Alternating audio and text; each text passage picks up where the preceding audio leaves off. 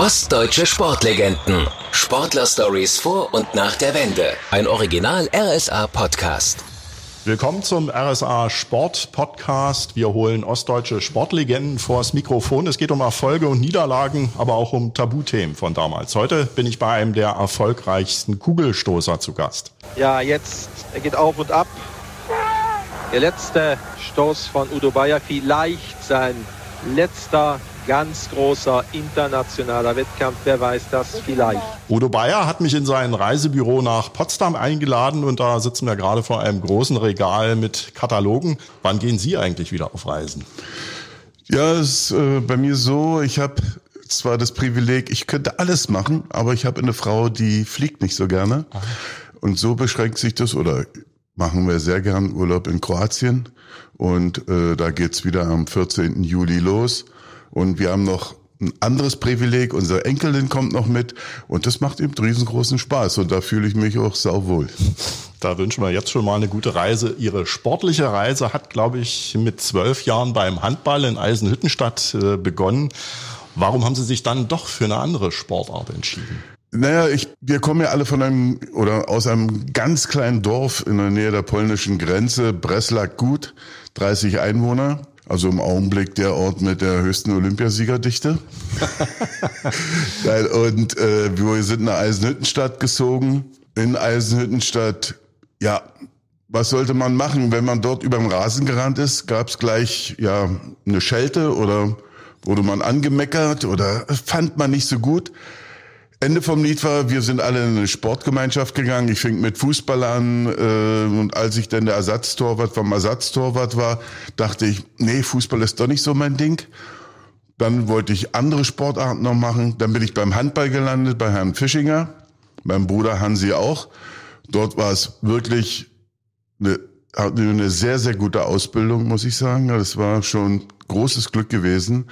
Und irgendwann hatte ich mal so einen Flitz gehabt, da war ein Herr Harald Krähe, den Namen werde ich nie vergessen. Und dann haben wir drüber uns unterhalten, ja, ich bin Handballer, er wäre Leichtathlet und sage ich, ein Handballer kann alles. Und Ende vom Lied war, ich bin mal zu den Leichtathleten gegangen und da hatte ich den Trainer Emil Schlieter und nach einer halben Stunde habe ich die Nummer dort abgebrochen. Das war mir alles zu anstrengend. Gleich mal mit 1600 Meter einlaufen und Hürdensprünge und sowas dachte ich, ach nee, das macht mir nicht so einen richtigen Spaß. Dann sah ich welche mit so einem ulkigen Gerät Sport treiben.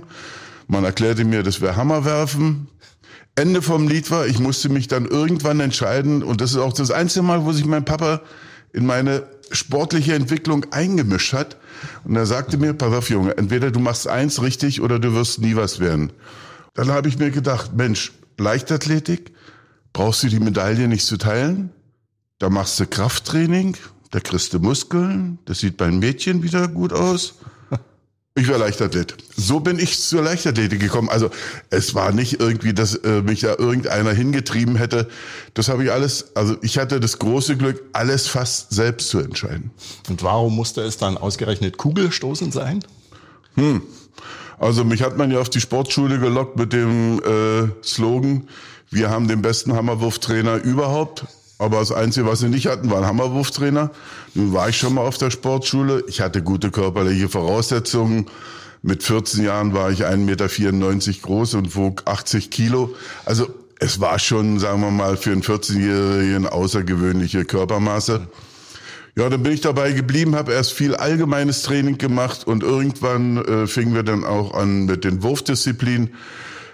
Und dann gab es 1974 so den, den Knackpunkt, wo ihm gesagt wurde, pass auf, du bist groß und kräftig, Udo, du wirst Kugelstoßer. So bin ich Kugelstoßer geworden und habe das einfach gemacht, obwohl ich immer Hammerwerfer werden wollte. Also dabei bleibe ich. Und das war so meine große Liebe und ist heute noch meine große Liebe. Und ähm, äh, glaube Mitte Juni treffen wir uns wieder mit ehemaligen Hammerwerfern aus Cottbus was war ja damals, hatten wir da viele Wettkämpfe und da ist meine Liebe immer noch geblieben. Mhm.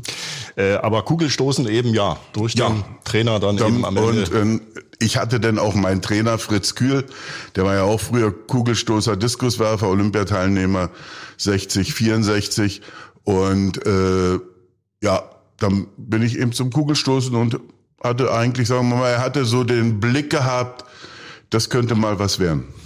Sie sind in einer richtig großen Sportlerfamilie aufgewachsen und haben als Ältester noch fünf Geschwister. Äh, haben Sie die Jüngeren da zum Sport mitgeschleppt immer? Nee. Gar nicht. Nein, das sind alles eigene Entscheidungen gewesen und wir hatten auch nicht Eltern, die uns zum Sport getrieben haben. Wir sind einfach dorthin gegangen und wir, weil wir da Spaß dran hatten. Und das war eben, sagen wir mal, äh, damals in Eisenhüttenstadt so viel äh, ich sage mal, freizeittechnische Ablenkung hatten wir nicht gehabt.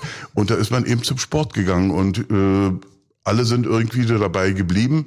Und ich muss eben sagen, von meinen Eltern ziehe ich den Hut. Sechs Geschwister sind wir. Und vier waren bei Olympischen Spielen, drei im Sport und einer als Physiotherapeutin. Gibt's glaube ich, nicht so oft in der Welt. Waren Sie als ältester Bruder der, das Vorbild für Ihre Geschwister? Was den Sport angeht? Habe ich nie drüber gesprochen oder wurde nie drüber gesprochen. Das hat jeder selbst entschieden. Äh, die haben mich gesehen, ja, dass ich auf der Sportschule war, aber äh, ich hatte auch zu Hause keine Sonderprivilegien oder sowas. Es kam eines Tages ein Trainer zu meinen Eltern nach Hause und sagte, ja, der Udo, der könnte mal ein guter Sportler werden und der müsste ein bisschen mehr Fleisch, ein bisschen mehr. Gab es nur eine Antwort von meinem Papa. Bei mir bekommen alle Kinder die gleiche Sort oder die gleiche Menge Fleisch abtreten. Also das war schon ja, klare äh, Aussage. Ja, das ist mein Papa halt. Gab es denn auch so mal Auseinandersetzungen mit Erwachsenen damals oder waren Sie schon immer eher so der ah, Typ? Das war immer, das ist so eine böse Geschichte. Ich wurde dann so erzogen, äh, Udo, du bist groß und kräftig und wenn dich jemand haut, haue nicht zurück und die äh, Auseinandersetzung ging eigentlich in die Richtung, dass ich ihm manchmal Prügel bezogen habe, aber ich habe nicht zurückgehauen. Und ich habe einmal in meinem Leben zurückgeholt. Haut. Das war Gernot Boy. Den Namen werde ich nie vergessen. Und da habe ich gleich von meiner Mutter was hinter die Löffel gekriegt, weil ein ordentlicher Junge macht sowas nicht. Das war ein Mitschüler? Ja, der war eine Klasse höher. Ah, ja. Mit der Körpergröße, Sie haben es schon angesprochen, 1,94, schon mit 14 haben Sie ja die Klassenkameraden dann in der Schule schon weit überragt. Äh, da, das hatte wahrscheinlich vor allem Vorteile? Naja, nicht nur Vorteile. Also ich meine, ich hatte Schuhgröße, äh, heute würde man sagen 13. Und das war eben, sagen wir mal, zu DDR-Zeiten gar nicht so einfach, da, oder in dem Alter Schuhe zu bekommen oder Hosen. Ich hatte ja dann auch relativ Muskel, viel Muskeln und also so einfach war das nicht. Und äh, ansonsten, klar, Vorteile im Sport auf alle Fälle. Mhm. Also Ihre Mutter hat sich wahrscheinlich da doch manchmal die Beine dann auch ausreißen müssen, um das Richtige zu ja, sie hatte, also, ja, meine Mutter, das war, das war ein Organisationstalent. Das war eine Frau, wo ich sage, Respekt, wie die es mit sechs Kindern geschafft hat. Oder mein Papa auch. Also da bin ich wirklich stolz auf meine Eltern. Ähm, Sie sind Spartakiade-Sieger geworden, ein Jahr später dann schon Junioren-Europameister. Das klingt nach einer Leistungssportkarriere, wie sie im DDR-Nachwuchs damals typisch war. Ne? Ich bin ein Kind des DDR-Sports, ja. So ist es eigentlich, sagen wir mal, typisch vom Spartakiade-Sieger zum Olympiasieger. Und das innerhalb von kurz, kürzester Zeit. Äh, zwischendurch, also es ging von Frankfurt oder dann noch nach Potsdam. Wie ja. kam denn der Wechsel eigentlich zustande? Äh, in Frankfurt oder äh, es wurde eine Zentralisierung durchgeführt. In Frankfurt oder gab es dann mehr die Kampfsportarten, die Spielsportarten. In Potsdam war wieder die Leichtathletik, das Turnen und so wurde dann äh, hin und her. Und für mich war das hier in Potsdam äh, am Anfang, das war grausam gewesen. Hm. Ich komme von einem 30 Ort Menschenort und bin hier auf einmal in so einer riesengroßen Stadt. Und ich muss sagen, da hatte ich großes Glück gehabt, dass ich Lehrer hatte, die haben mich eigentlich wie so ein, das waren für mich wie Ersatzeltern gewesen. Und dadurch ist mir das hier alles relativ leicht gefallen. Und dann gab es eben einen Hammerwerfer, Manfred Seidel. Und äh, der hat mich so ein bisschen an die Hand genommen und hat mich dann in diese große Stadt hier eingeführt. 1976 sind Sie ja eigentlich nur als Nachrücker zu den Olympischen Spielen nach Montreal äh, geflogen, haben sensationell Gold geholt. Lag das vor allem daran, dass Sie mit 20 Jahren da völlig unbefangen rangehen konnten? Ja, das war, also sagen wir mal, die 76. Saison, ich hatte die Norm für die Olympischen Spiele geschafft, aber das ging hin und her. Dann war ich kurz vorher verletzt, dann musste ich noch zwei Tage vor Abreise einen Testwettkampf machen und alles sowas. Eigentlich war diese Olympiade für mich oder diese Olympischen Spiele für mich gedacht, dass ich lernen sollte. Ich war, also wie sagt man so schön, Perspektivkader gewesen für 80. So, und äh, ich hatte keinen Druck gehabt und äh, dann im Wettkampf stieß ich 20,5, war glaube ich Fünfter oder Vierter, dachte, oh, das Ding ist gut gelaufen. Und dann kam eben Hans-Peter Gies an meine Seite und sagte, pass auf, Udo, mach das mal so und so und so. Du kannst dir, glaube ich, denen das Leben richtig schwer machen. Naja, und im fünften Versuch habe ich dann eben die 21,5 gestoßen und die haben sie Gott sei Dank nicht überboten, die anderen Burschen. Also es war schon recht ungewöhnlich. Die Favoriten hatten Sie da wahrscheinlich gar nicht auf dem Zettel, oder? Nee, glaube ich nicht. Also äh, naja, mit 20 Jahren, da bist du eigentlich, äh, das waren alles gestandene Athleten von Woods und alle, also das waren Kugelstoßer, die waren etabliert in der Welt und dann kam eben ich und machte da das Treiben verrückt. Aber war ein schönes Gefühl. Hm, Gab es da ein bisschen böse Blicke dann auch? Nein, nicht. Das muss ich eben immer wieder sagen. Bei uns, ich spreche jetzt nur von den Kugelstoßern. Äh, wir haben uns im Wettkampf waren wir alles Gegner. Aber vor und nach dem Wettkampf konnte sich jeder ins Gesicht sehen und jeder hat sich die Hand gegeben. Es war, wie man so schön sagt, sportlich sehr, sehr fair. Stimmt's eigentlich, dass Sie im Olympischen Dorf in Montreal in einer Abstellkammer gewohnt haben? Naja, sagen wir es mal so. Heute würde da, glaube ich, keiner mehr drinnen wohnen. Ich habe mit äh, äh, 20 Kilometer Gea Reimann haben wir so äh, ich, im Doppelbett so in der, später haben sie das bestimmt so als ja ab, ab ja, Abstellkammer sowas genommen, ja. Also wir waren, das waren alles große Wohnungen gewesen und äh, es war schon so wie eine Art Pionierferienlager gewesen. Wer gehörte damals noch zur Olympia-WG? Das war, glaube ich, die äh, erfolgreichste WG überhaupt. Da war äh, also Peter Frenkel war mit bei gewesen, äh, Sachs, Jochen Sachse, Hammerwerfer, Keule Rotenburg, dann Peter Gies, naja, und Waldemar Schipinski war auch mit in dem Zimmer. So, also beziehungsweise er war in einem großen Zimmer. Und da ist mir noch eins Erinnerung, wie er sich auf diesen Wettkampf vorbereitet. Ich als junger Hüpfer das alles so miterleben durfte, habe ich schon gesagt, der Mann ist stark. Also das war irgendwie, das war und ist immer noch heute der nötige Respekt, obwohl das ist sowas, äh, was mir noch in Erinnerung ist, wie man so viel Traubenzucker vor dem Wettkampf trinken konnte, um eben die, ja, die Kohlehydrate, so dass man eben den Lauf gut durchhält. Dann sage ich, oh, nee, ich will kein Läufer werden. Wäre ich auch nicht geworden, aber das war mein Essen war dann doch schon etwas entspannter. Aber für Waldemar Czerpinski hat sich auf naja, jeden Fall gelohnt. Auf alle Fälle, das war schon Wahnsinn. Gab es einen Athleten, äh, den Sie bei äh, Olympia da noch besonders bewundert haben? Eigentlich äh, dieser, der, diese Olympischen Spiele, äh, dieser Wettkampf, der ist an mir wie so ein Rausch vorbeigegangen. Also jetzt, äh, äh ich habe die Athleten gekannt, aber jetzt so bewundert oder was ich eigentlich, sagen wir mal, äh, das war eigentlich Randy Metzen aus den USA. Das war so eine Figur, die am Anfang meiner Kugelstoßentwicklung, wo ich mal ein Bild gesehen habe und wo ich gesagt habe, so möchte ich auch mal aussehen. Und aber alles andere, ich habe da, nee, das waren so, mein Vorbild war eigentlich immer mein Vater gewesen. Weil der, weil der immer sehr konsequent war, sehr ehrlich und das fand ich eben stark. Das ist ja auch, wenn man das Vorbild in der eigenen Familie hat, ja. begleitet eins mhm. das ganze Leben. Nach der Goldmedaille in Montreal haben Sie erstmal alles abgeräumt, was ging bei Europameisterschaften, beim Weltcup. Dazu kamen noch mehrere Weltrekorde. War Ihnen das manchmal auch selbst unheimlich? Nö, deswegen habe ich es gemacht. Also das ist so, ich bin äh, einer von der Sportler oder der Sportlergeneration, die nie sagen würde, ein zweiter Platz reicht mir. Ich war immer drauf, von meinem Kopf her und von meinem Trainingsintensität war ich immer drauf aus, ich will Erster werden. Und deswegen war das für mich ein normales Ergebnis. Eine Niederlage, das musste ich erst mal lernen. Dass man aber aus einer Niederlage, und das hat mir dann eben mein Trainer Fritz Kühl beigebracht, sagt, pass auf, wenn du auch verlierst, ziehe immer das Positive aus einer Niederlage und gib nie jemand anders die Schuld an der Niederlage als dir selbst. Und so bin ich eigentlich gut durch die Karriere gekommen. Wie erklären Sie sich den permanenten Erfolg damals? Was haben die Konkurrenten möglicherweise alles falsch ja, wir gemacht? waren eigentlich eine andere Generation gewesen. Wir sind dann, sagen wir mal, die Athleten, äh, das ist genauso wie Timmermann das Treiben dann verrückt gemacht hat. Das gibt einen, einen Generationswechsel und äh, wir waren vielleicht etwas schneller, beweglicher und ja, war halt so gewesen. Aber so richtig Gedanken habe ich mir darüber überhaupt nicht gemacht. Die Titelverteidigung bei den Spielen 1980 in Moskau hat dann nicht ganz geklappt. Es ist aber immerhin Bronze geworden.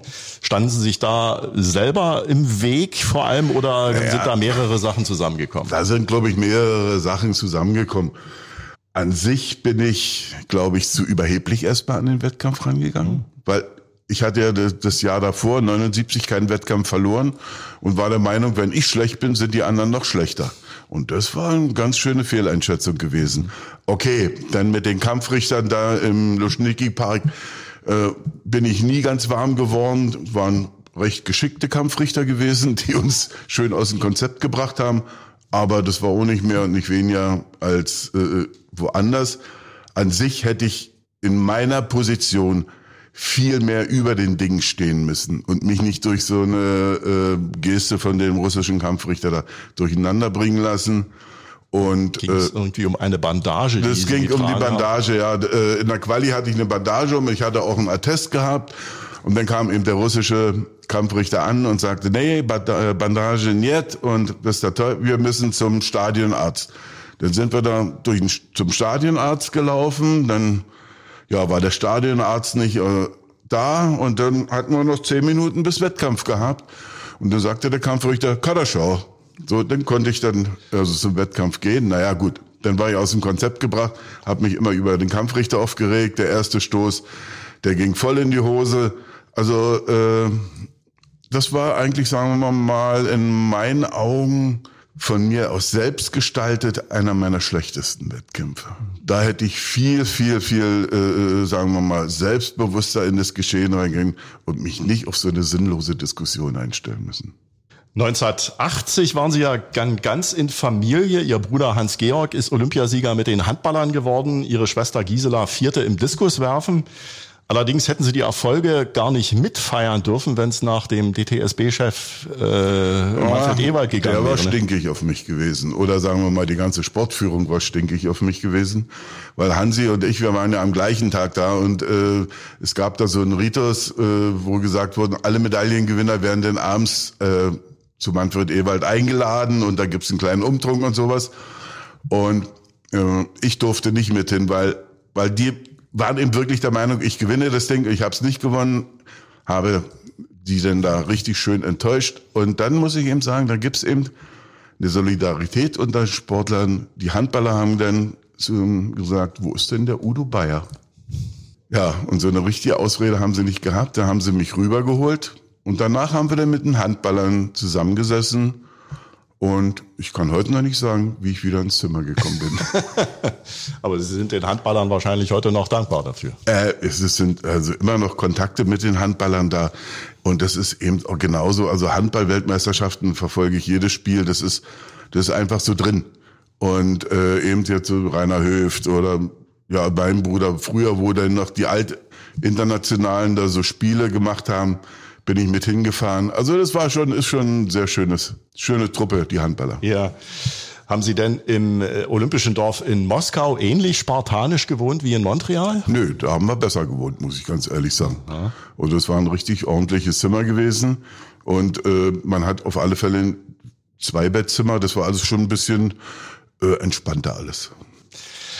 Aus den Spielen in Los Angeles ist dann leider nichts geworden. Wie haben Sie die Boykottentscheidung damals empfunden? Die war ja in erster Linie ja von der Sowjetunion getroffen worden. Ja, das war, äh, wir kamen vom Wettkämpfen, wir waren gerade in damals noch Jugoslawien im Trainingslager gewesen, in Split, kamen dann zurück, haben schon einige Wettkämpfe gemacht, lief auch alles relativ gut. Und wir kamen dann eben, und ich glaube, ich, ich war so naiv zu glauben, das machen die nicht, dass wir nicht hinfahren. Und äh, ja, dann kam's. Dann kam auf einmal der Clubchef bei uns. Und das war so wie draußen auf der Straße. Du, äh, oder ihr müsst stark sein, ihr fahrt nicht zu den Olympischen Spielen. So, das war alles, was wir gekriegt haben. also da wurde nicht weiter drüber diskutiert. Wir haben den Schwachsinn so, wie er ist, akzeptiert und äh, haben dann noch äh, bei Pressekonferenzen und Ähnlichen nach Ausflüchten gesucht, warum diese Entscheidung so gefällt wurde. Verstanden hat sie eigentlich keiner. Und äh, zur damaligen Zeit, muss ich sagen, von den DDR-Sportlern ist keiner so richtig aufgestanden und hat gesagt, das möchte ich, also das ist eine Scheißentscheidung oder sowas. Äh, nach der Wende haben sich denn so viele hingestellt, da hätten sie mich mal gefragt, sag ich, haltet einfach nur den Mund. Damals hat keiner was gesagt und jetzt einfach nur, die Geschichte ist so und wir haben eben eins wieder gelernt, ein Boykott, Sportboykott bringt finde ich gar keine. Da nimmt sich der Sport einfach so wichtig, muss ich sagen. Der Sport ist wichtig, brauchen wir nicht drüber diskutieren. Aber in so einen brisanten politischen Entscheidungen zu sagen, denn ihr fahrt da nicht hin oder so, das ist, äh, sagen wir mal, da macht einfach die Politik einen Schritt, Verantwortung auf so ein paar Sportler abzuwälzen. Und die sind da gibt's, glaube ich, viel, viel wichtige Menschen oder Sparten in der Welt, die wichtiger sind als der Sport. Sind Sie da später, also nach der Wende, noch angegangen worden deswegen? Sie waren ja Kapitän der DDR-Leichtathletik-Mannschaft. Nö, nö, nö, also da habe ich, ich habe keine Repressalien oder so. Mir haben sie nicht das Auto zerkratzt oder sowas. Also das war alles ganz hm. normal war die Enttäuschung über Platz 4 bei Olympia dann in Seoul. Das war ja schon 1988 nee. größer als über Platz 3 in Moskau. Nee, das also man muss also so sagen, Seoul war ich dann 33 und habe äh, einen meiner geilsten Wettkämpfe überhaupt erlebt. So, ich war ja bis zum fünften Versuch Dritter gewesen, dachte, oh, die Nummer läuft. Und dann kommt Randy Barnes und macht das Treiben verrückt und stößt auf einmal weiter als Timmermann. Auf einmal war Timmermann Zweiter, ich war Vierter, da habe ich gar nicht so drauf geachtet. Und dann war eben, äh, was war das denn? Werner Günther war Dritter gewesen. Und äh, auf einmal stößt Timmermann noch mal weiter als Randy Barnes. Da habe ich gesagt, das ist ein Wettkampf. Gott sei Dank, dass ich den miterleben durfte. Und äh, eine Begebenheit ist immer noch, weswegen ich den Wettkampf nie vergessen werde. Nach dem Wettkampf, Timmermann hat sich immer mit Phenylgron eingerieben. So ein Wärmegelumpe, was. Das ist schlimmes Zeug. Und da, da bin ich dann umarmt und ich habe mich die ganze Zeit gewundert, warum mir das im Gesicht so brennt und so. Ja, das war die Rache von Timmermann mit seinem Gun. Aber es war ein wunder, wunderbarer Wettkampf und äh, über den dritten in Moskau war ich selbst ganz stinkig. Über den vierten, okay, habe ich dann gesagt, ich habe schon eine Goldmedaille, aber das Timmermann gewonnen hat. Wenn Timmermann nicht gewonnen hätte, wäre es, glaube ich, auch wieder ein Scheißwettkampf gewesen. Also ich konnte auch gönnen, muss ich ganz ehrlich sagen. Und Sie haben sich offensichtlich auch mit Ulf Timmermann gegenseitig geholfen, wenn es nötig war. Wir waren ordentliche Sportskameraden gewesen und es war nicht irgendwie, dass wir im Wettkampf waren wir Gegner. Hundertprozentig und da äh, würde ich auch nie sagen, ach nein und hier und nö und so. Na, es muss immer im Wettkampf Gegner, vor und nach dem Wettkampf muss man sie ins Gesicht schauen können. Nach den Spielen in Südkorea war dann erstmal Schluss mit dem Kugelstoßen. Sie haben Diplom-Sportlehrer studiert, sollten mhm. dann Trainer werden. Ein paar Monate später sind Sie dann aber wieder in die Kugelstoßer-Gilde zurückgekehrt. Wie kam denn der mhm. Sinneswandel? Das war so, wir saßen so mit meiner Frau zusammen und das war Europacup, glaube ich, in der Leichtathletik in Prag. Müsste so äh, äh, 89 im Frühjahr gewesen sein.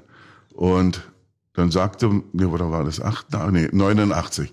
Und ich hatte dann schon als Trainer gearbeitet und habe eigentlich festgestellt, dass das nicht mein Beruf ist. Weil ich hatte wirklich großes Glück mit meinen Trainern gehabt. Die haben mich auch, sagen wir mal, pädagogisch an diese ganze äh, Sache rangeführt. Und das habe ich alles, sagen wir mal, ich war, nee, ich habe zu schnell gefordert und äh, habe mir da keine Zeit gelassen. Und jedenfalls habe ich dann gesagt, okay, mir fehlt auch die Öffentlichkeit, muss ich ganz ehrlich sagen und äh, habe dann im Frühjahr wieder mit, also mit dem Sport begonnen und war ja dann zur Wende in Kuba im Trainingslager gewesen. Ja, und dann habe ich eben weitergemacht. äh, ja, da fing es wahrscheinlich dann nochmal richtig an, Spaß zu machen nach der Wende. Sagen wir mal so, äh, nach der Wende Sport zu treiben, das war, ich hätte nie gedacht, dass man mit 20 Meter so viel Geld verdienen kann. Also Und äh, da haben wir dann mal so gesehen, was wir den Start auch selbst eingebracht haben, wenn wir da zu den Wettkämpfen gefahren sind. Meine Leistungen waren ja nicht mehr so, ich war ja nicht mehr der große Held, aber es hat immer noch äh, ein paar Fänge eingebracht. Und es hat auch großen Spaß gemacht, jetzt einfach so quer durch die Welt zu fahren und du hast keinen Funktionär mehr an deiner Seite, der dir sagt, du musst das oder das und das. Ja, wenn du zu spät zum Flieger gekommen bist, warst du selbst dafür verantwortlich. Es ging da sogar noch nach Barcelona zu den Spielen 92. Da waren Sie schon 37. Spielte zu dem Zeitpunkt eigentlich auch eine Rolle, dass Sie möglicherweise beruflich nicht so richtig wussten, wie es weitergehen soll? Ah, das ist so, also Barcelona war eben, sagen wir mal, äh, ein Punkt, wo ich mich selbst überschätzt habe. Wenn ich mich richtig eingeschätzt hätte, hätte ich vielleicht sogar noch den Endkampf geschafft. Aber am Ende sah ich, war ich über mein Zenit voll hinweg gewesen. Und äh, für mich stand so dieser, diese Olympischen Spiele stand für mich mehr so in Kubatenkschen Sinne. Teilnahme ist entscheidend. Aber dann in der Quali rauszufliegen, das war mir dann doch ein Zacken zu scharf. Und dann bin ich ans Telefon gegangen, habe meine Frau angerufen und habe gesagt, okay, Rosi, so, die Nummer ist jetzt hier beendet. Aus Schluss. Damit war es erledigt. Sie haben auf Reiseverkehrskaufmann umgeschult, mussten sich ja auch erstmal ausbilden lassen. Wie haben Sie sich denn da gefühlt unter den jungen Azubis? Ja, sagen wir mal so, äh, ich lernte da ein, in einem Steuerbüro, wo Timmermann arbeitete, lernte ich einen gewissen Dr. Bischof kennen. Der guckte mich dann an, sagte, ach, Sie sind doch Udo Bayer. Ja. Kugelstoßer. Ja. 2264. Ja. Was machen Sie denn hier? Naja, ich bin jetzt so dabei. Ich muss ja auch, wenn ich mit dem Sport zu Ende bin, 93 gehe ich aus der Bundeswehr raus, muss ich, man muss es ja auch beruflich weitergehen. Dann sagte er zu mir, wollen Sie bei mir anfangen? Also in der Germania Charterfluggesellschaft. Und da, da stellte ich einen völlig bekloppten Satz, aber Sag ich, wie ist denn, wie, wie läuft das denn bei Ihnen? Na, gute Arbeit, gutes Geld, schlechte Arbeit, schlechtes Geld, ganz schlechte Arbeit, schmeiße ich sie raus. Oh, ich, ist ja wie beim Sport. Ich, also mache ich. Und dann eben kam nochmal der Schritt, Sie haben zwar Sport studiert, sind Sportwissenschaftler und wisst der Teufel was, aber damit können Sie nicht anfangen jetzt. Sag ich, das stimmt, habe ich schon gemerkt. Und dann machen Sie nochmal eine Ausbildung. Dann habe ich äh, eine Ausbildung zum Reiseverkehrskaufmann gemacht und fand es eigentlich lässig, muss ich ganz, am Anfang war ich ein bisschen unsicher. Ich kam dann in die Klasse rein und da waren dann so, na, 22, 23 attraktive Damen und zwei Jungs. Und dann kam ich da als alter Sack dazwischen, wisst ihr, und äh, ich bin da reingegangen, ey Bayer, was machst du denn jetzt hier? Und die guckten mich alle an, sag ich, hallo, ich bin der Udo, ich will ja Reiseverkehrskaufmann lernen und lasst mich jetzt einfach nur mal in Ruhe. So, und so fing es an. Und ich muss sagen, die zwei Jahre Ausbildung habe ich genossen und ich habe eins gelernt. Selbst im Alter kann man noch dazu lernen. Und äh, Sie haben sie dann doch wirklich in Ruhe gelassen, die Azubis? Nee, die haben mir richtig geholfen bei der ganzen Sache. Ich hatte lässige Lehrer gehabt, der Uhl, mein Klassenlehrer.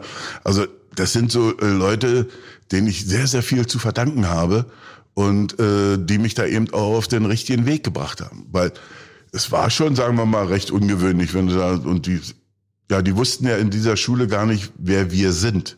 Der Ulf Timmermann war Steuerfachgehilfe und ich war Reiseverkehrskaufmann.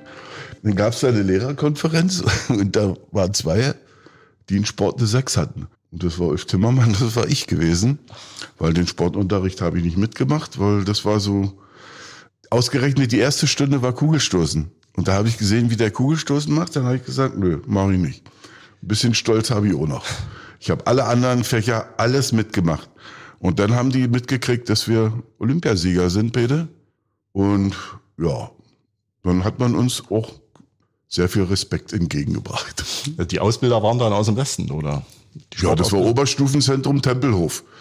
Also das war alles, ich bin von der Ökonomie des Sozialismus in die freie Marktwirtschaft gegangen und aber äh, so bekannt waren wir dann eben doch nicht, dass wir, dass sie uns erkannten. War aber nicht schlimm gewesen. Weil es war ja, hat ja Spaß gemacht. Und das war wichtig für mich. Und ich habe was gelernt vor allen Dingen. Soll und haben, doppelt Buchführung und alles so eine Sachen. Also kannte ich ja alles vorher gar nicht. Und wenn du das alles neu lernst, hm, doch hat, war lässig. Das Reisebüro war ja vermutlich genau die richtige Entscheidung. Äh, die Reiselust hätte im Osten in den 90ern ja, kaum größer sein können. Ja, naja, das war schon so, sagen wir mal, das war ja das erste Reisebüro, was ich aufgemacht habe und habe dann ein zweites, ein drittes aufgemacht und äh, war eigentlich in vielen Sachen ja ein bisschen naiv gewesen. So und äh, ja, dann habe ich die Tücken der Marktwirtschaft kennengelernt, musste die anderen beiden Büros verkaufen, in dem bin ich geblieben. Damit kann ich, komme ich jetzt mit meiner Tochter, machen wir das ja zusammen, wir kommen ganz gut zurecht. Und ja, war eine ordentliche Entscheidung. Ich habe eigentlich in meinem Leben unheimlich viel Glück gehabt. Erstmal, äh, dass ich Sport gemacht habe, dann, dass ich großes Schwein hatte, dass ich meine Frau geheiratet habe und dann, dass ich einen Beruf äh, ergriffen habe, der mir auch noch Spaß macht. Mehr geht eigentlich ja nicht. Nee. Der Sport hat sie ja trotzdem nie ganz losgelassen. Vor zehn Jahren haben sie in einem Dokumentarfilm Doping zu DDR-Zeiten eingeräumt mhm. und gleichzeitig gesagt, dass sie genau wussten, was sie da zu sich genommen haben. Ja. Was war denn der Auslöser, dass sie damit an die Öffentlichkeit gegangen sind? Ja, es war eigentlich, sagen wir mal, äh, ein bisschen wurde ich ein bisschen über den Nuckel gesogen von der Journalistin, muss ich ganz ehrlich sagen. Und äh, ja, das war, das ging ja über drei Jahre, wo die mich begleitet hat. Dann kam sie mal, dann hat sie mal kein Geld gehabt, dann hat sie wieder Geld gehabt, dann hat sie wieder ein paar Aufnahmen gemacht. Angeblich wäre es nur die Aufnahmeprüfung gewesen und es entwickelte sich auch so ein sportliches Verhältnis oder freundschaftliches Verhältnis und dann hat ich eben gesagt, sagen wir mal, diese äh, mehr, dass es irgendwo jemand heimlich irgendwas in Tee getan hat, sage ich, äh, tut mir leid, das kann ich nicht unterschreiben.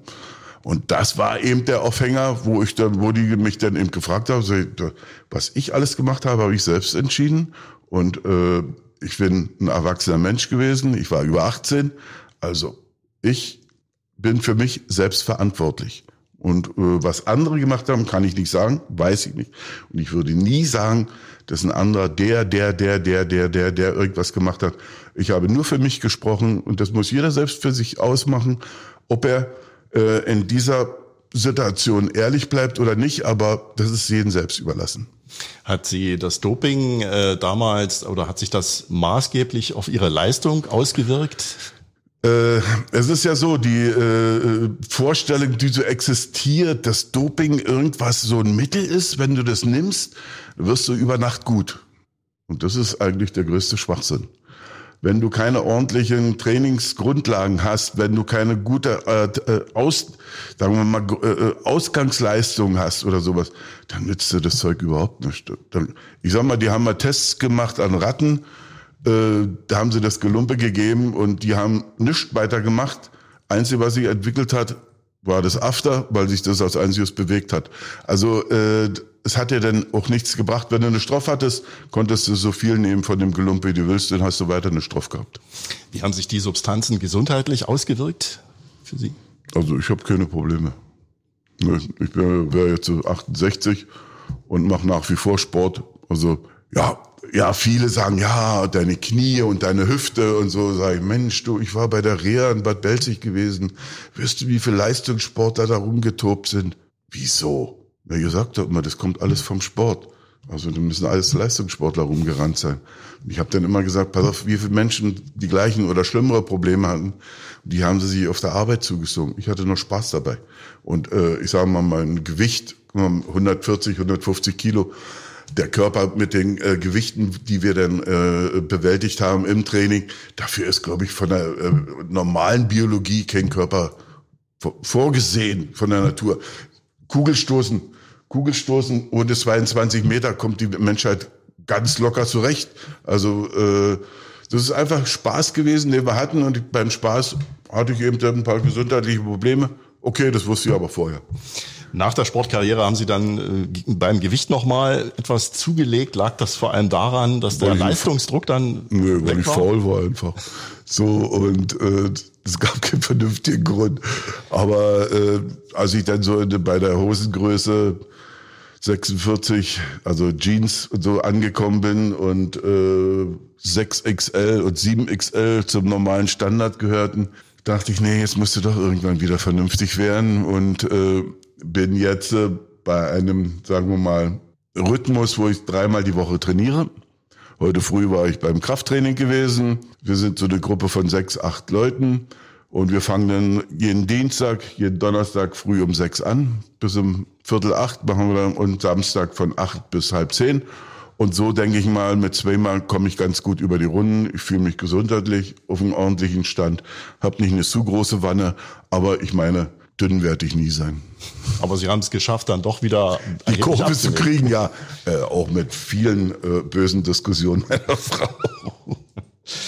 Wie eng ist denn der Kontakt zu den Geschwistern, die ja sportlich auch, wie gesagt. Also meine äh. Hansi und äh, also die drei von Moskau, die wohnen hier alle in Potsdam. Und wir haben alle untereinander in sehr guten Kontakt und telefonieren auch miteinander. Es ist so, äh, dass wir nicht ständig aufeinander hängen. Aber äh, wenn einer Hilfe braucht oder so, wird der andere immer da sein oder so mit den meinem jüngeren Bruder, der eigentlich auch Handball gespielt hat, aber nicht bei Olympischen Spielen war, aber dafür äh, richtig gute Arbeit geleistet hat. Also der Respekt von jedem oder für jeden ist da und wir haben alle einen vernünftigen, also einen ordentlichen Kontakt.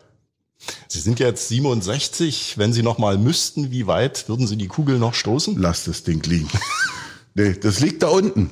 Da unten liegt die Kugel und äh, ich nehme sie ab und zu mal in der Hand und dann sage ich mir immer, hm, wie hast du das gemacht, das Ding so weit wegzukriegen? Aber äh, das ist eben, es war eine Zeit, die hat riesengroßen Spaß gemacht und was ich noch dem Trainer Emil Schlüter aus Eisenhüttenstadt zu verdanken habe, er hat mir etwas vermittelt, Spaß zu haben, sich im Training zu quälen. Hört sich völlig bekloppt an. Aber es war, ich habe nie gesagt, nee, das ist mir so schwer, das will ich nicht. Nee, nochmal gegen an. Also das war so, also da war ich schon so ein bisschen Masochist gewesen. Wir sind bei unserer Schlussrunde. Es geht um Ostprodukte. Was mögen oder mochten Sie lieber? Udo Bayer, Hansa-Kekse oder Othello-Kekse? Hansa. Hansa. Tomatensoße oder Worcestersoße? Tomaten. Na gut, Worcestersoße kam auch aus Dresden. So, also von exzellent. Also die steht auf alle Fälle bei uns heute noch im Schrank. Naja, Tomatensoße, ja gut, ey, das ist, gehört dazu. Spaghetti, Tomatensauce oder Spirellis, das ist ganz normales Essen, esse ich heute noch. Sternradio oder Robotronradio? Ich hatte äh, ein äh, von Sonneberg eine Anlage gehabt. Die war schon so eine, Mini-Kompaktanlage. Mhm. Und von Stern, glaube ich, ne? Stern, mhm. also, und das war schon was. Ja, nee, nee, da. Es gibt noch eine Rema Andante bei meinem Onkel in Erfurt. Die ist mittlerweile 46 Jahre alt und läuft immer noch. Und die steht im, früher hat sie im Schlachthaus gestanden und dieser ganze Phrasen alles, also war schon eine ordentliche Qualität. Das könnte kein besseres Schlusswort sein. Vielen Dank, Udo Bayer. Dankeschön, hat Spaß gemacht. Ostdeutsche Sportlegenden. Sportler-Stories vor und nach der Wende. Ein Original RSA-Podcast.